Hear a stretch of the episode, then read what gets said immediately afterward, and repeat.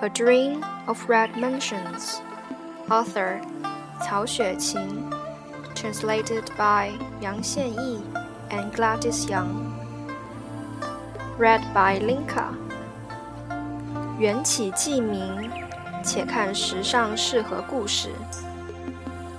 Now that the origin of the story is clear, let us see what was recorded on the stone. 当日地陷东南。Long ago, the earth dipped downwards in the southeast.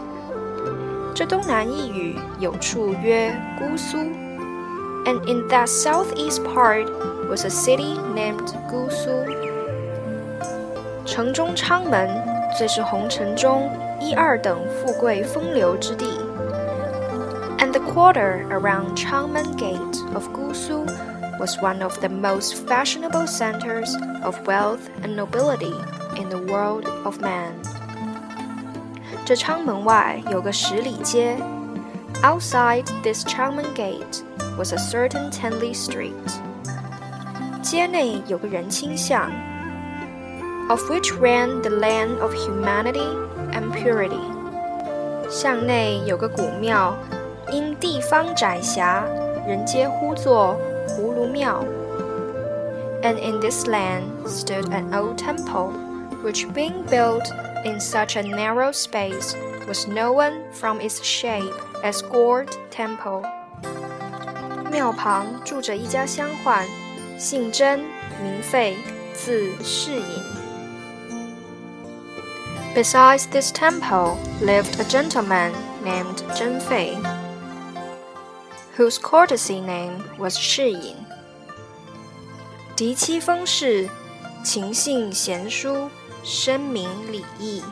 His wife, En Feng, was a worthy, virtuous woman with a strong sense of propriety and right. 家中虽不甚富贵，然本地便也推他为望族了。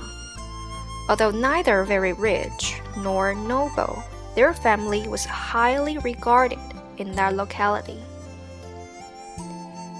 因着甄士隐秉性恬淡，不以功名为念，每日只以观花修竹、浊酒吟诗为乐，倒是神仙一流人物。甄士隐 had a quiet disposition. Instead of hankering after wealth or rank, he was quite happy tending flowers, growing bamboos, sipping wine, or writing poems, spending his time very much like an immortal.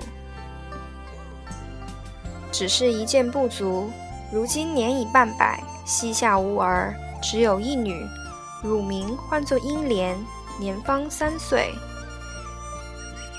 One thing alone was lacking.